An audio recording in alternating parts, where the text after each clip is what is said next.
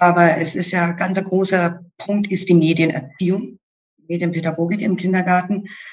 Aber da merkt man schon von Träger zu Träger, dass halt auch die Einrichtungen sehr schlecht ausgerüstet sind, um da wirklich mhm. Medienpädagogik leisten zu können und die Kinder da wirklich hinzuführen. Willkommen zum Eistee-Taucher Podcast, dem Podcast des Instituts für angewandte Kindermedienforschung, kurz IFAC. Bei uns bekommst du wichtige Tipps und Neuigkeiten aus der Medien- und Pädagogikbranche und wir holen dir immer spannende Gäste vors Mikrofon. Ganz offiziell, willkommen zur fünften Folge des äh, Eistee-Taucher Podcasts. Heute bin ich der Host, die Katharina, und ähm, die Naomi ist mit dabei in unserem Gespräch. Wir haben heute einen Gast und zwar die Petra Steiner. Sie ist Erzieherin und Mutter von vier Kindern. Wir wollen heute mit ihr über Kindermedien sprechen und wie sie uns prägen. Sie hat einen 15-jährigen Sohn und drei erwachsene Kinder und kann daher auf einen großen Erfahrungsschatz zurückgreifen. Und für mich ist es heute eine besondere Folge, weil ich bin eines dieser erwachsenen Kinder und damit herzlich willkommen zum Podcast, Mama. Dankeschön. Schön, dass du da bist. So, die erste wichtige Frage gleich. Ähm, der Podcast heißt Eistee-Taucher. Deswegen, ähm, was ist dein Lieblingseistee, Mama? Hm. Hm. Ich trinke eigentlich keinen Eistee. Vergleichbares, viel zu süßes Getränk? Ja, entweder Long Island Eistee, den kenne ich, oder aber ja, Red Bull ist eine kleine Schwäche. Ja, nicht so das, das ist völlig neue Information für mich. Ähm, alles klar. Genau, wir wollen heute ein bisschen über ähm, Kindermedien sprechen, weil du hast ja zum einen diesen Blick als Erzieherin drauf, arbeitest mit Kindern den ganzen Tag und vor allem halt äh, Schwerpunkt Kindergartenalter. Ähm, dich begleitet das Thema aber ja schon länger, offensichtlich, weil du hast ja selber drei Kinder schon fertig großgezogen. Eins ist noch in Arbeit. Es kommt gerade in dieses schöne pubertäre Alter. Ja, aber durch die Vorgeschichte mit den drei Großen ist es sehr entspannt. Also ich für mich. Ja, hast, hast du die Erfahrungen mitnehmen können? Ja, nee, man kann Erfahrungen nicht auf die Folgekinder transportieren. Geht nicht. ist jeder anders, gell? Ja. Ähm, genau. Mit was für Medien arbeitest du denn so in deinem Alltag mit den Kindern? Mit den Kindern, also grundsätzlich mit Bilderbüchern, Printmedien. Aber es ist ja ganz ein großer Punkt, ist die Medienerziehung, Medienpädagogik im Kindergarten. Aber da merkt man schon von Träger zu Träger, dass halt auch die Einrichtungen sehr schlecht ausgerüstet sind, um da wirklich mhm. Medienpädagogik leisten zu können und die Kinder da wirklich hinzuführen. Das ist eine Geldgeschichte. Mhm. Es gibt in den wenigsten Einrichtungen wirklich die Möglichkeit für die Kinder, mit Medien zu arbeiten, mit digitalen Medien zu arbeiten. Oder okay. auch für uns, dass wir mit den Kindern sie daran hinführen. Werden die Kinder denn schon im Kindergarten an digitale Medien herangeführt bei Ihnen?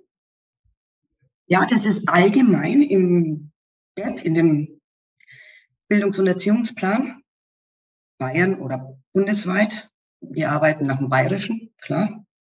Der ist aber dem Baden-Württembergischen sehr ähnlich.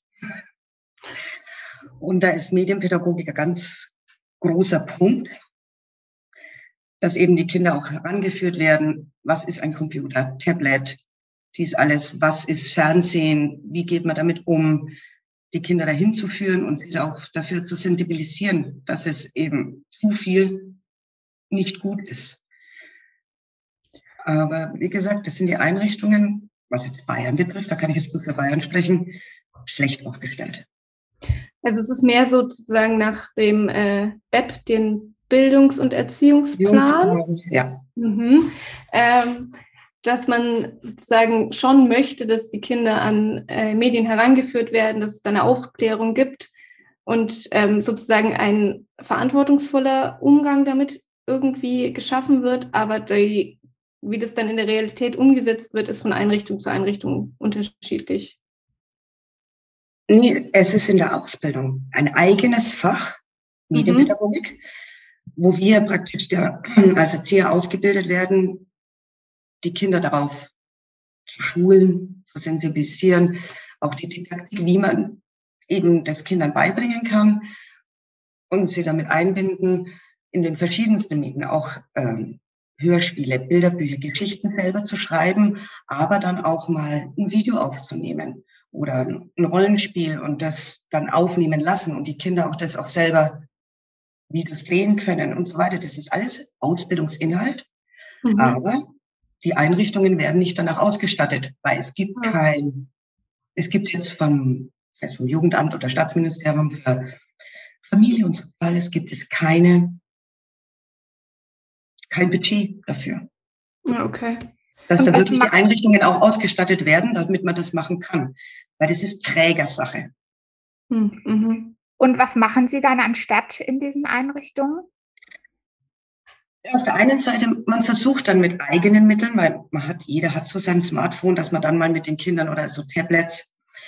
Aber wenn in den, wenn es doch mal in den Gruppen PCs gibt oder sonst noch was, dass man dann und versucht mit den Kindern mal was auszudrücken oder mal was zu erstellen am Computer oder auch einfach mal diese berühmte Google-Suche. Ne? Ich habe eine Frage, gebe es ein, suche irgendwas. Das soll man mit Vorschulkindern schon sehr gut machen. Aber wie gesagt, es ist von Träger zu Träger unterschiedlich. Mein derzeitiger Träger ist da schwach. Ist es generell ein Budgetproblem, dass einfach generell zu wenig Geld für alles da ist oder dass man auch bewusst da wenig Geld da ist, gerade bei Medienerziehung spart? Ja, es ist halt, es ist viel noch, sagen wir mal, von früher, hm. wo das alles verpönt war und so weiter, aber es ist mittlerweile gehört, Medien, digitale Medien, PCs, Laptops, Tablets, das gehört mittlerweile zum täglichen Leben, auch für die Kleinen und im Privatleben. Und jetzt gerade mit Corona hat man gemerkt, wie wichtig eigentlich auch mhm. Homeschooling und das, eben der Umgang damit. Ja. Und da wird, finde ich, für das, dass es ein eigenes Ausbildungsfach ist in der Erzieherausbildung, dass es dann schon sehr stiefmütterlich behandelt wird, sehr stiefkindlich behandelt wird. Ja, ich. Und es ist aber wirklich ein Budgetproblem. Du hast, der Träger bekommt ein Gesamtbudget und jeder Sparte gerecht zu werden, ist schwierig. Mit neuen Spielmaterialien, alles was aktuell ist, was die Lebenswelten gerade so hergeben, da wird es sehr stiefkindlich behandelt. Und es ist vorwiegend nach wie vor grundsätzlich in Kindergärten, dass es die Printmedien sind, Bilderbücher, gerade jetzt auch im Krippenbereich. Aber wie gesagt, es, es wird meiner Meinung nach wenig behandelt. Weil man hat jetzt gemerkt, gerade in den letzten drei Jahren, wie wichtig das eigentlich ist, auch für mhm. Kindergartenkinder. Ja, das kann man wohl sagen. Man hat schon gemerkt, im Grundschul, in der Grundschule hat ja auch schon nichts funktioniert. Weil die ja. Basis in den Bildungseinrichtungen, wie es so schön heißt, schon mal nicht geschaffen ist. Sei es Kita oder Schule. Das haben wir ja auch direkt gemerkt, weil ähm, deine, deine Nichte und deine Neffen sind ja auf einer ganz normalen Grundschule in Baden-Württemberg. Und da hat es ja überhaupt nicht gut funktioniert. Da kam die Grundschullehrerin auch überhaupt nicht zurecht mit dem plötzlichen digitalen Unterricht und digitalen Medien. Aber ähm, da der Matthias, der Popper Post kam alles, genau. Also das war ganz abstrus da merkt man schon, da hätte man da vielleicht mehr investieren sollen in der Richtung. Und äh, der Matthias, ähm, mein Bruder, der jetzt 15 ist und der ist ja auf einer Schule, wo da schon mehr Wert drauf gelegt wird. Also die sind da ja schon sehr fit, was Digitales betrifft. Ist eine Privatschule. Und die, Deswegen haben sie das Die arbeiten auch mit diesen, ich glaube, Ganeo-Bildschirme heißen die, also diese mhm. Tafelbildschirme, das sind riesen iPads an der Wand. Genau. Die haben wir auch in der Uni. Und da ging das fließend. Also es hieß Lockdown und alles funktioniert, denke ich. Weil selbst wir, die wir das jetzt eigentlich auch können sollten, weil wir das ja auch den Kindern vermitteln sollten, das Know-how ist nicht da. Bei uns wird es praktisch als Ausbildung mitgegeben, aber du lernst es selber nicht. Ich musste im Eigenstudium. Somit auch gerade vorhin das Problem. Ja. Im Bezug auf die äh, Entwicklung der Kinder, wie können denn da Eltern ihre Kinder unterstützen, was, was das Medien betrifft? Also gibt es da irgendwie ähm, was Medien, die von Vorteil sind oder was man eher vermeiden sollte? Ja, wie gesagt, mit diesen Medien, also heutzutage werden die Kinder im Elternhaus zu Recht teilweise abends vor einem Tablet oder einem Fernseher geparkt. Weil als Doppelverdiener schaffst du es nicht am Abend noch 10.000 Fragen zu beantworten, während du das Essen machst und dann packst du deine Kinder eine halbe Stunde davor. Das ist ganz normal und das ist auch in Ordnung so. Aber was teilweise angeboten wird, wo man dann die Eltern auch darauf sensibilisieren sollte, die Kinder können nur differenzieren zwischen Wahrheit und Fiktion. Mhm. Da gibt es so Serien jetzt, sei es diese Ninjago, diese Lego-Männchen, wo es dann so Kurzserien sind, wo man sich denkt, okay, das sind 15 Minuten, das schadet meinem Kind nicht. Aber die spielen das nach, weil für die ist das Realität. Und jetzt kämpfen wir in den Einrichtungen damit, im wahrsten Sinne des Wortes, dass die plötzlich anfangen, sich mit Füßen zu treten und zu boxen und da wie ein Ninja durch die Gegend zu. Also wir brauchen wahnsinnig viel Kühlpacks über den Tag. Ja, die machen, ich weiß gar nicht, wie sie alle heißen. Diese, oder Paw Patrol oder sonst noch irgendwas, die dann vor sich hinkämpfen. Mhm. Und für die ist das aber Realität. Die wissen noch nicht. Das fängt so in, mit zehn Jahren an, dass die das wirklich begreifen. Das ist Realität, das ist Fiktion, das ist ein Film, das ist nicht wahr. Und das ist das, mit was wir dann praktisch kämpfen. Das heißt nicht, dass sie pädagogisch schlecht sind, weil sie transportieren ja was Positives sind auch lustig anzuschauen. Aber so dieses Nacharbeiten, weil die Kinder verarbeiten das ja alles dann hinterher nochmal. Und auch ja. mit den Freunden. Ist denn dieses Problem so neu? Weil früher gab es ja Serien im Fernsehen oder Bücher und Hörspiele mit auch solchen Inhalten, die die Kinder dann ja auch nachgespielt haben. Ist es denn in den letzten Jahren so stark angestiegen, dieses Problem? Nee, na, angestiegen ein, ein bisschen, weil es waren damals viel weniger Serien, es gab weniger. Freilich, das ist auch so ein Beispiel von meinem Bruder, der hat Superman geliebt und hat gemeint, er kann mit einer Tischdecke um den Hals vom Stock springen. Na? War dann ein Arm, Arm gebrochen. Ne? Und das, das ist wirklich mal halt das, ist einfach, die Kinder noch nicht. Das Problem ist schon immer da, aber es war halt begleiteter. Oder vielleicht auch einfach. Weil die ähm, Eltern früher auch mehr Zeit hatten für ihre Kinder. Da war die Mama zu Hause, die haben dann entweder mitgeguckt, weil dann gab es dann den Pumuckel oder das Sams oder sonst noch irgendwas. Das war dann. Denkst du, es ist auch so ein Ding der Zugänglichkeit, weil ich meine, Medien sind ja jetzt in viel mehr und verfügbar und viel einfacher verfügbar. Ja, also das, das ist teilweise naja, erschreckend. Nicht? Irgendwo finde ich es faszinierend wie die Kinder jetzt heutzutage, sei es mit iPhones oder Smartphones oder Tablets, umgehen. Die wischen und tippen, ohne dass die irgendwas lesen. Die finden sich da zurecht. Ich finde das faszinierend. Aber die Kinder mit einem Tablet alleine zu lassen, finde ich jetzt suboptimal. Weil es kommen auch immer, sei es jetzt YouTube, in der Früh, was die Kinder, wenn die kommen in den Kindergarten, ich habe das auf YouTube gesehen. Und dann kommen aber Werbungen. Mhm. Was die ja auch nicht wissen. Das wird ja immer unterbrochen. Ja.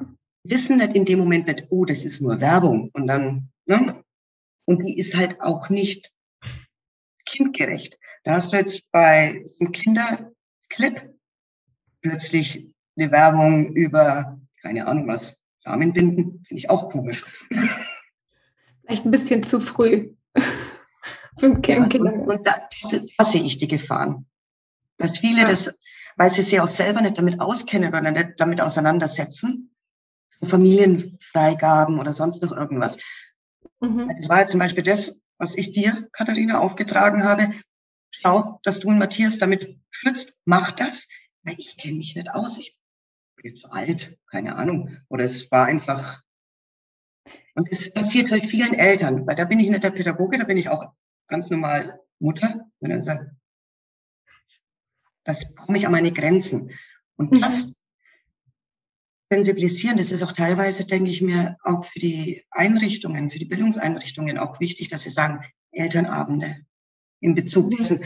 Aber durch das, dass halt dann auch wirklich die Einrichtungen da schwach aufgeklärt sind, können sie da auch wenig begleiten. Weil wir sind nicht einfach nur noch Bewahranstalten, wir sind Bildungseinrichtungen.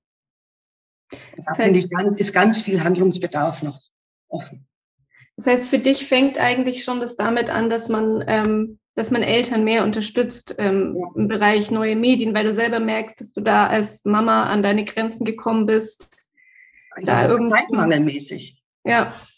Weil ja, weil du hast den Fernseher eingeschalten und dann hast du gewusst, da kommt jetzt eine halbe Stunde der Pumuckl oder sei es irgend so ein Disney Film oder was und dann wusstest du, dein Kind ist safe mit dem ganzen anderen drumherum, was dann noch eben eingeblendet wird, den Kindern mhm. suggeriert wird.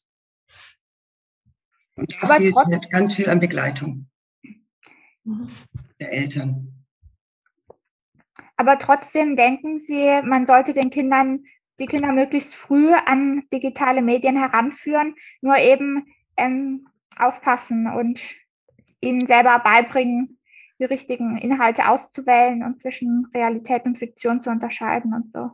Ja, also heutzutage, jetzt, im Jetzt und Hier, finde ich schon wichtig, dass die Kinder von klein auf herangeführt werden, dass es das gibt, was für Gefahren es birgt. Das ist für jedes Alter dann unterschiedlich. Aber das ist einfach, das begleitet unser Leben schlichtweg in allen Bereichen mittlerweile.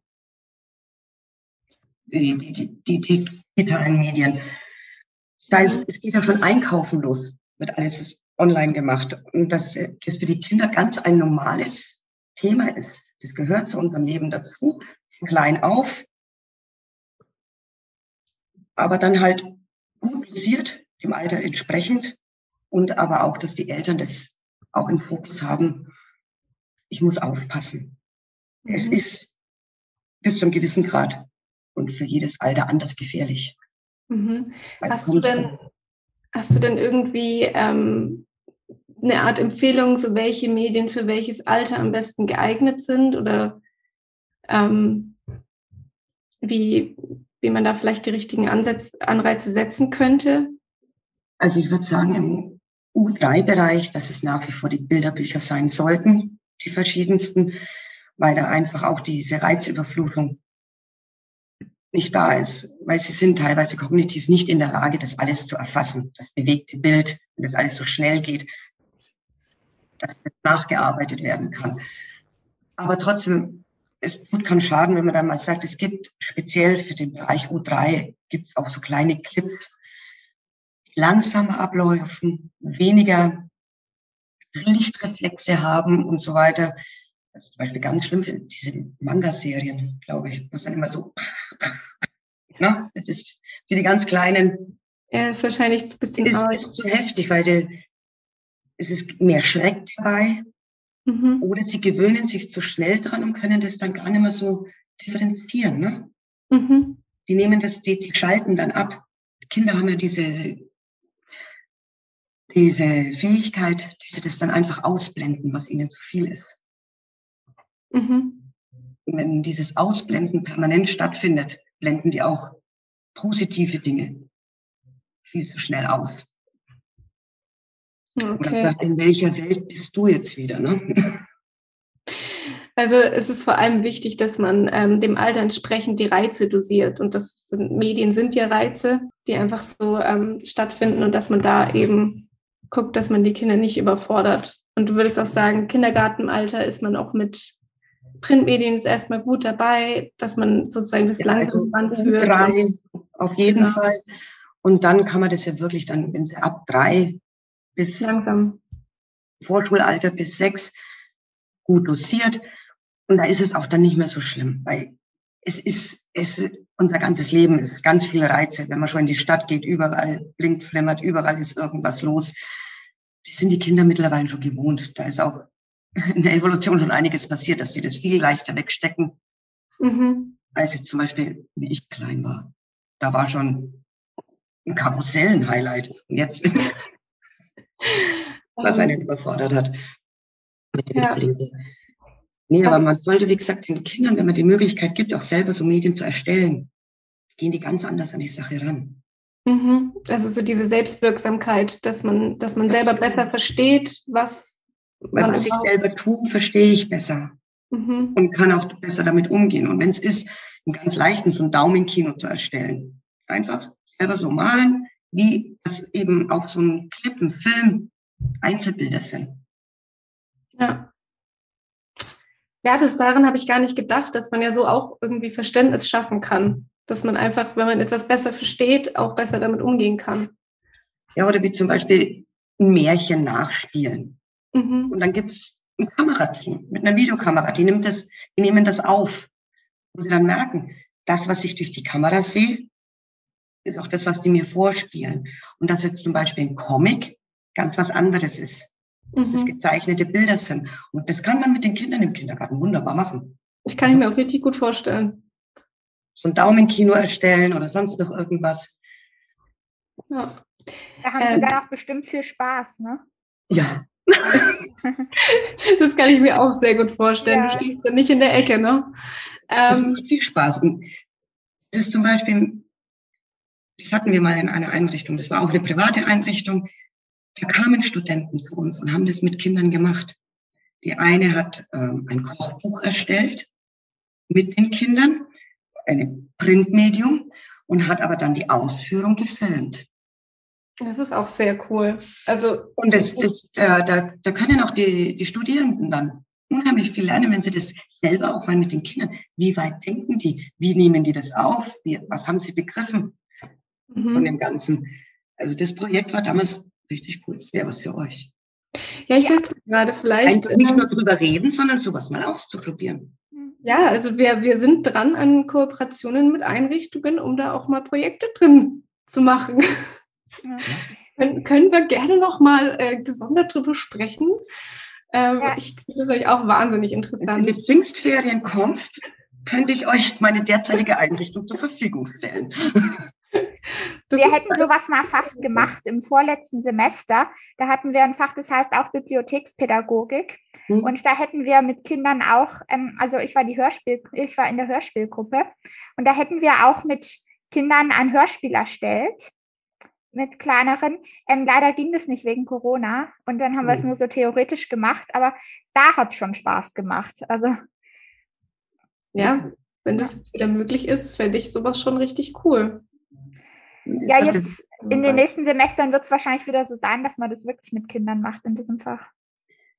Aber was, was wirklich toll ist, das habe ich jetzt gemerkt, weil wir machen ja auch über Zoom und für Teamsitzungen und meine Kolleginnen haben noch kleine Kinder, wie fit die auch im Zoom sind.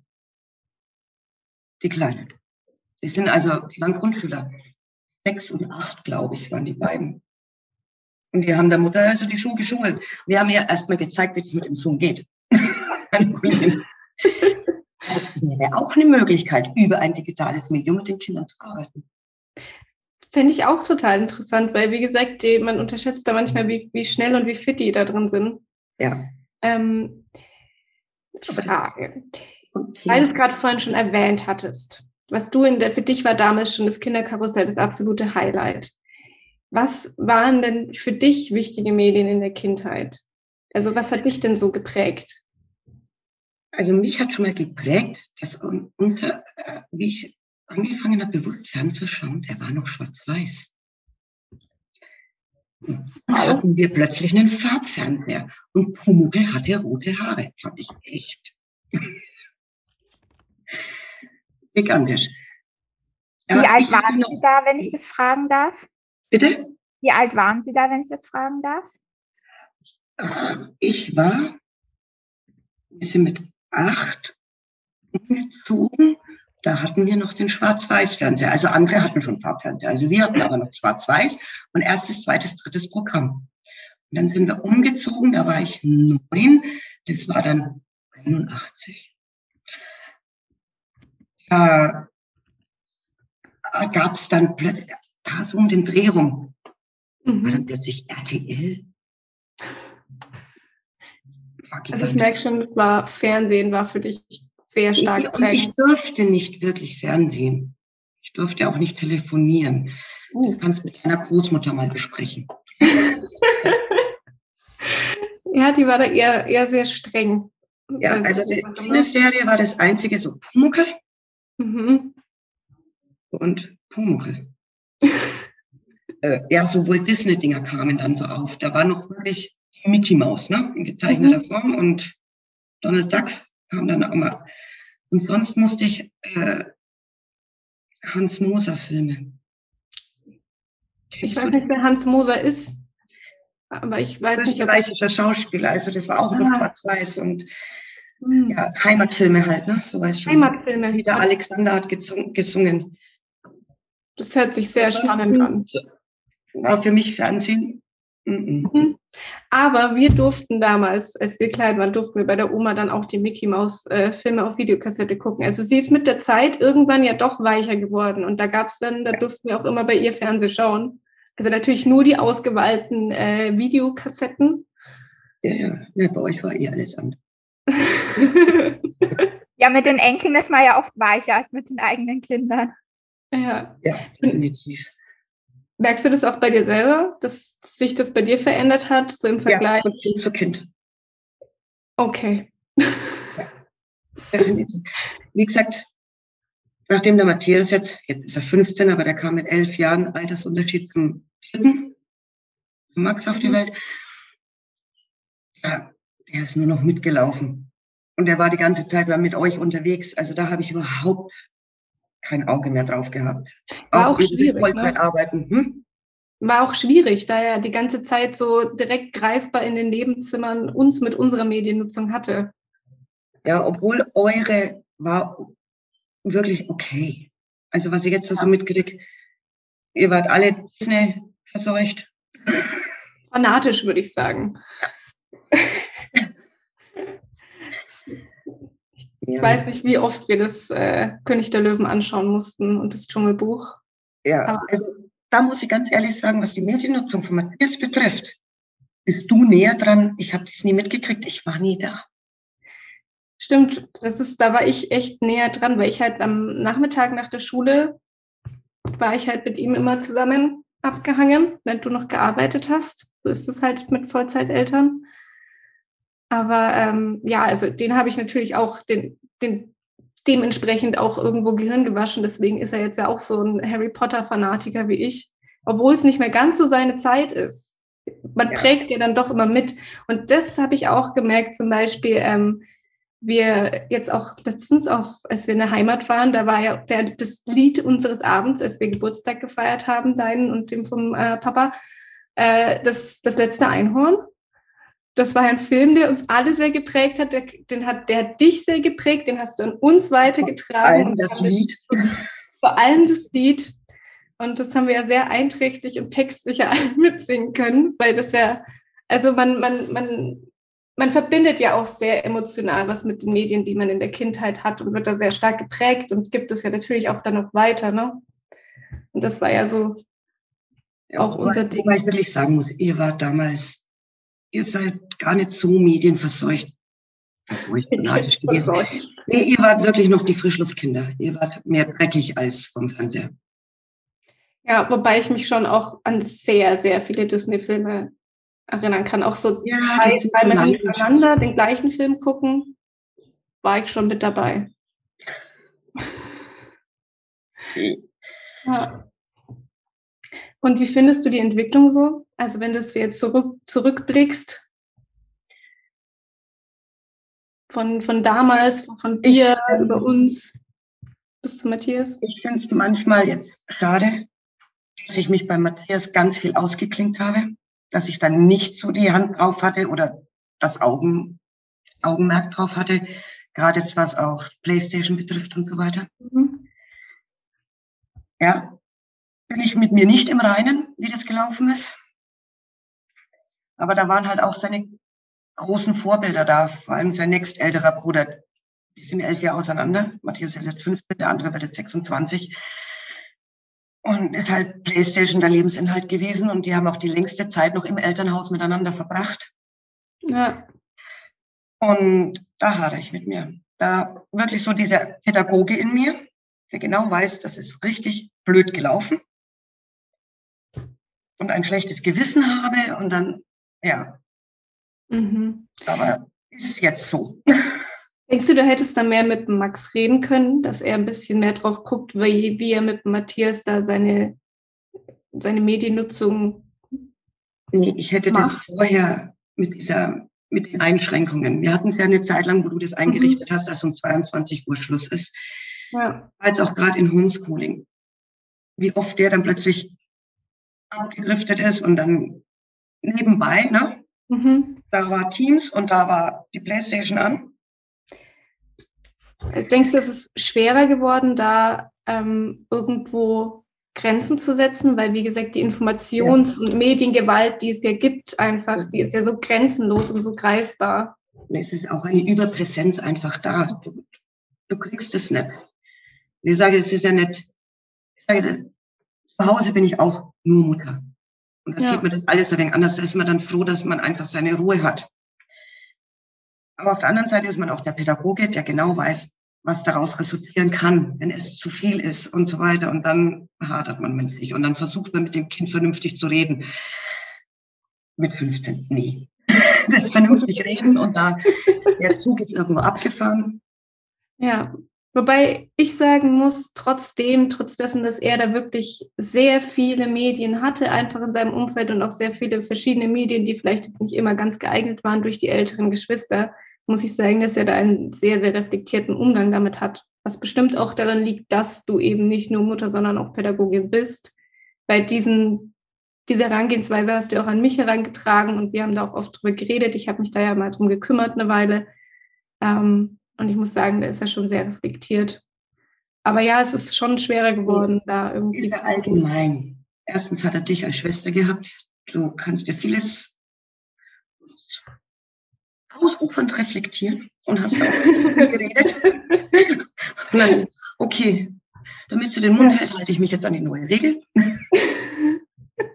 Ja, gut, ich, ich studiere nicht nee, aber er ist, auch, er ist auch diesbezüglich auch weiter. Er war schon ja. immer weiter auch in der Mediennutzung und so weiter, weil er da viel mitgekriegt hat. Am Alter nicht entsprechend, sondern ein bisschen weiter, aber auch mit dem Einschätzen, mit seiner Selbsteinschätzung. Er hat jetzt wirklich schon Tage drin gehabt. Er hat einfach auch manchmal gar keine Lust mehr, wo ich mir dann denke, yes. Mhm. Also denkst du trotzdem, es muss nicht perfekt sein, aber wenn man da einfach ein bisschen reflektiert reingeht oder miteinander spricht, Beste ist immer. nicht. Das sind auch alles Individuen und du musst schauen, dass du dein Bestes tust, sei es als Eltern, wobei ich mir nach wie vor wünschen würde, dass Eltern da besser begleitet werden. Mhm. Weil die sind ja auch eine Generation ja. älter. Und die müssten einfach besser begleitet werden. Also. Durch, sagen wir mal, durch die Bildungseinrichtungen oder einfach auch über die Medien erreicht man auch Eltern am ehesten, dass da besser begleitet wird und informiert werde. Ja, also kann man so abschließend sagen, dass da vor allem in den Bildungseinrichtungen noch ganz, ganz viel Luft nach oben ist, was das betrifft. Und wir natürlich hoffen, dass, dass es sich in den nächsten Jahren noch wandeln wird und vielleicht auch ähm, die Zusammenarbeit mit Universitäten da fruchtbare Ergebnisse bringen wird. Vor allem der Austausch. Und was ich da damals gemerkt habe bei diesem Projekt, dass jetzt so Studenten die Kinder ganz an anderen Dingen haben, weil Eltern sind Eltern, lass sie reden, ne? Und dass da schon die Kommunikation ist schon auf einer ganz anderen Ebene. Mhm. Weil es will ja jeder vom anderen was lernen und was wissen. Und dann bilden sich da schon ganz andere Ansichten raus. Und gerade solche Kooperationen mit Universitäten, die jetzt gerade eben, wie bei euch ja das Studieninhalt ist, Medien mhm. und so weiter, das, äh, und das ist ja auch die Mediennutzer der, der Zukunft, die Kleinen, die jetzt da unterwegs sind. Und dass da wirklich beide Seiten davon profitieren könnten und im Endeffekt auch dann die Eltern. Weil in den Bildungseinrichtungen von den Erziehern her, von dem Fachpersonal, ist ja die Basis in der Ausbildung geschaffen. Aber du kriegst es in den Alltag auch kaum mehr unter. Noch mehr Bildung. Weil du ja. hast ja auch noch einen Alltag im Kindergarten. Aber sowas also ich finde es gut, das wäre was, wo man auf den Weg bringen könnte. Ja. Weil wenn da die Studenten da selber dahinter wären, man, ihr profitiert auch davon. Da hast du recht. Und ich glaube, das können wir auch wirklich so mitnehmen. Deswegen danke, Mama. Danke für das tolle Gespräch. Danke für deinen tollen Input auch an uns Studierende und ich freue mich drauf, was äh, wir da noch draus machen können aus diesen ganzen Gedanken, die du uns mitgegeben hast und freue mich darauf. Danke, dass du da warst, Mom. Ja, immer wieder gerne. Das war's mit dieser Episode. Wenn du noch mehr Informationen aus der Medien- und Pädagogikbranche bekommen möchtest, so abonniere gerne unseren Kanal oder schaue auf der Website und den Social Media Kanälen des IFAG vorbei. Bis dahin, Ciao